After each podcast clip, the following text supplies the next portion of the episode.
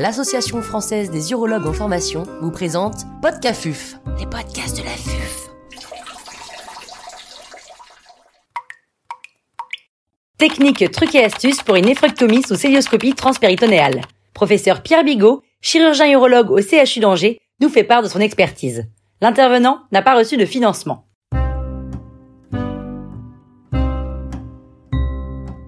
La néphrectomie cilioscopique transpéritonéale est une intervention faite très régulièrement par les urologues.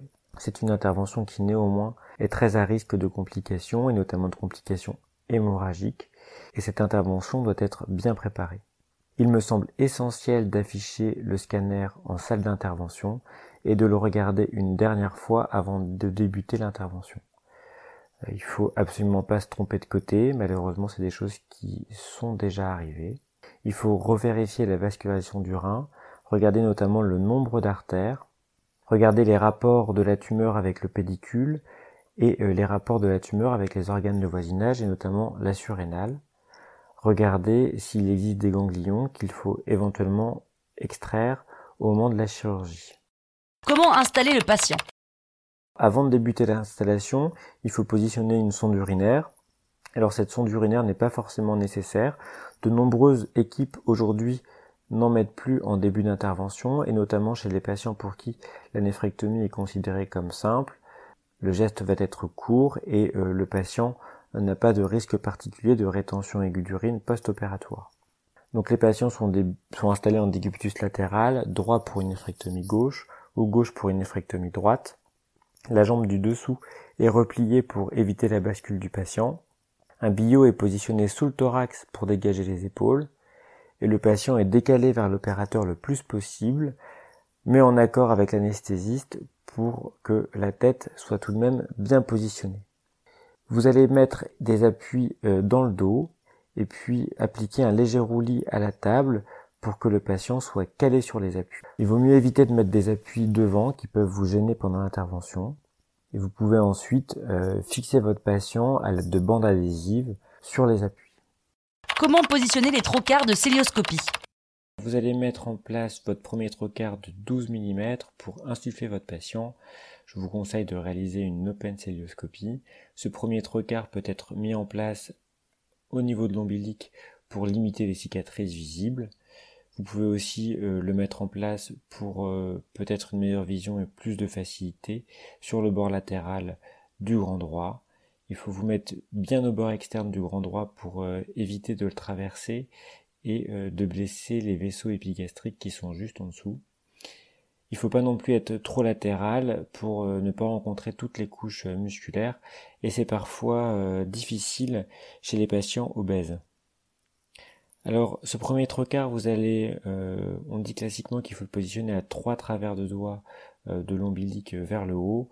En réalité, moi je conseille de le placer le plus haut possible de façon à être face au pédicule rénal, mais il faut bien penser à laisser de la place pour un trocard sous-costal et un trocard sous-costal qui est positionné correctement et qui va permettre une bonne triangulation. Vous placez ensuite un trocard de 5 mm donc en sous-costal, en fosse lombaire, puis un trocard de 12 mm en fossiliaque. C'est ce trocard de 12 mm en fossiliaque qui vous permettra de passer la pince à hémologue. Et c'est également euh, cette incision de trocard qui sera agrandie en fin d'intervention pour extraire la pièce opératoire. Euh, pour les incisions concernant les trocars de 5 mm, il est conseillé de euh, les faire horizontales dans le sens des plis de l'abdomen. Vous aurez un meilleur résultat esthétique en post-opératoire. Alors, pour une néphrectomie droite, vous pouvez aussi positionner un trocard de 5 mm en sous-xiphoïdien. Ce trocard de 5 mm vous permettra de récliner le foie à l'aide d'une passe appréhension. Quels sont les temps de la néphrectomie? Une fois que vous avez inspecté la cavité abdominale, vous allez euh, débuter le premier temps de la néphrectomie qui consiste à décoller le côlon.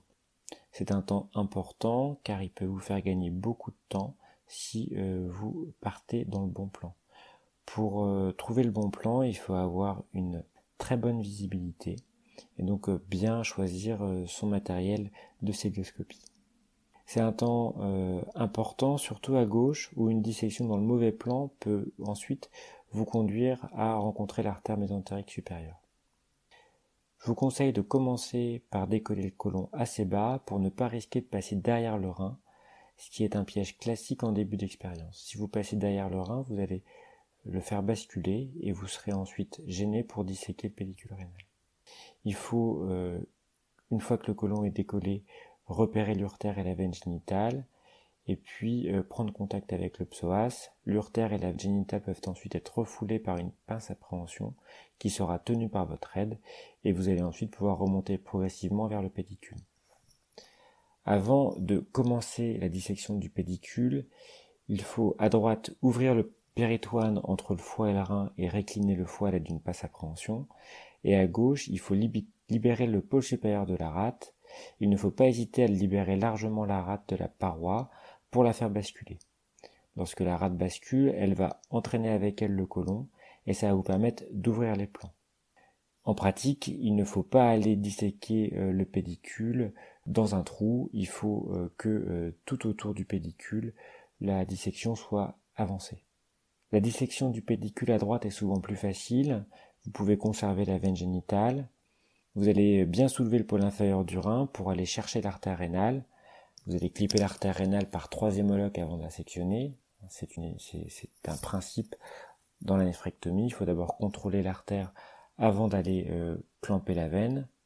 Une fois que vous avez contrôlé l'artère, vous allez disséquer la veine rénale.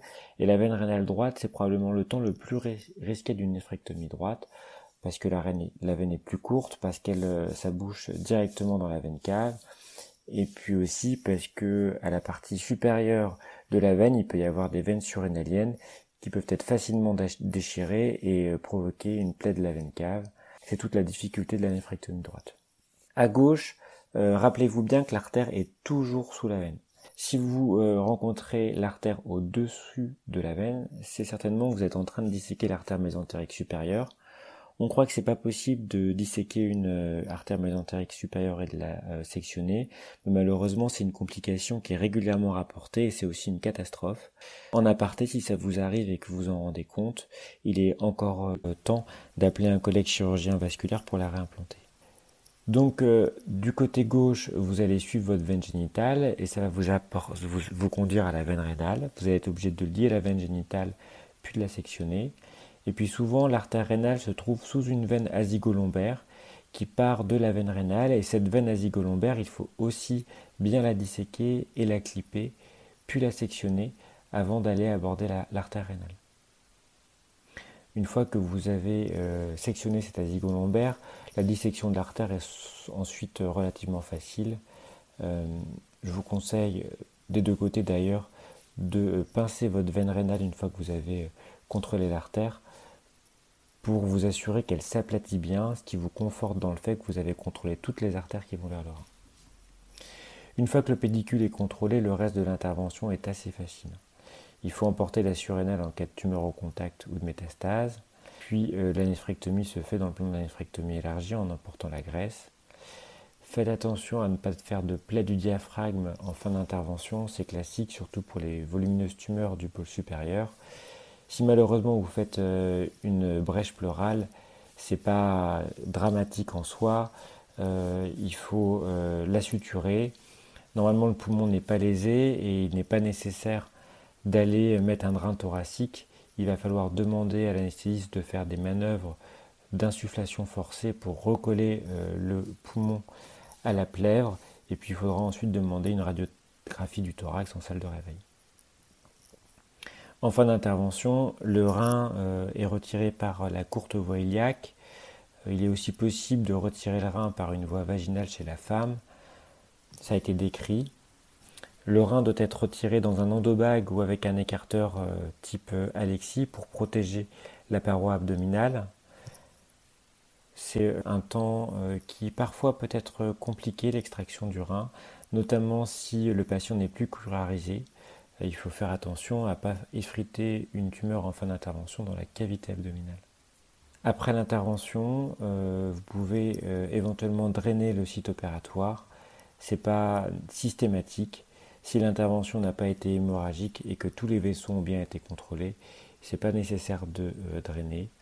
Il faut en revanche bien penser à exsuffler votre malade pour éviter les douleurs d'épaule en post-opératoire. Comment contrôler un saignement péropératoire Le risque hémorragique au cours d'une néphrectomie est effectivement le risque principal. C'est un risque qui peut entraîner le décès du patient. C'est donc une situation qui doit être anticipée et une boîte de conversion en euh, laparotomie classique doit être présente dans la salle d'intervention. Si jamais vous avez un saignement, il faut surtout garder son sang-froid, ne pas paniquer. Il faut essayer de conserver une bonne visibilité. Il faut que votre aide fasse attention à ne pas salir la caméra. Et puis euh, la première des choses à faire, c'est d'essayer avec une passe appréhension de contrôler le saignement. Euh, en effet, euh, une conversion immédiate en laparotomie sans avoir essayé au moins de comprimer le vaisseau qui saigne peut vite tourner à la catastrophe. Dans la grande majorité des cas, vous arriverez à contrôler le saignement avec votre pince appréhension. Une fois que le saignement est contrôlé, eh bien il faut réfléchir, voir si c'est possible encore de poursuivre l'intervention sous célioscopie en euh, ajoutant éventuellement un nouveau trocar ou bien euh, convertir la néphrectomie en laparotomie. C'est un risque dont le patient doit être informé avant euh, l'intervention et il vaut mieux convertir que de laisser un saignement se poursuivre. En cas de saignement majeur, il ne faut pas hésiter à demander euh, l'aide d'un chirurgien qui opère dans une salle à côté. Effectivement, c'est des situations qui sont tellement à risque que euh, dans ce contexte, il doit y avoir une solidarité entre les différentes équipes chirurgicales.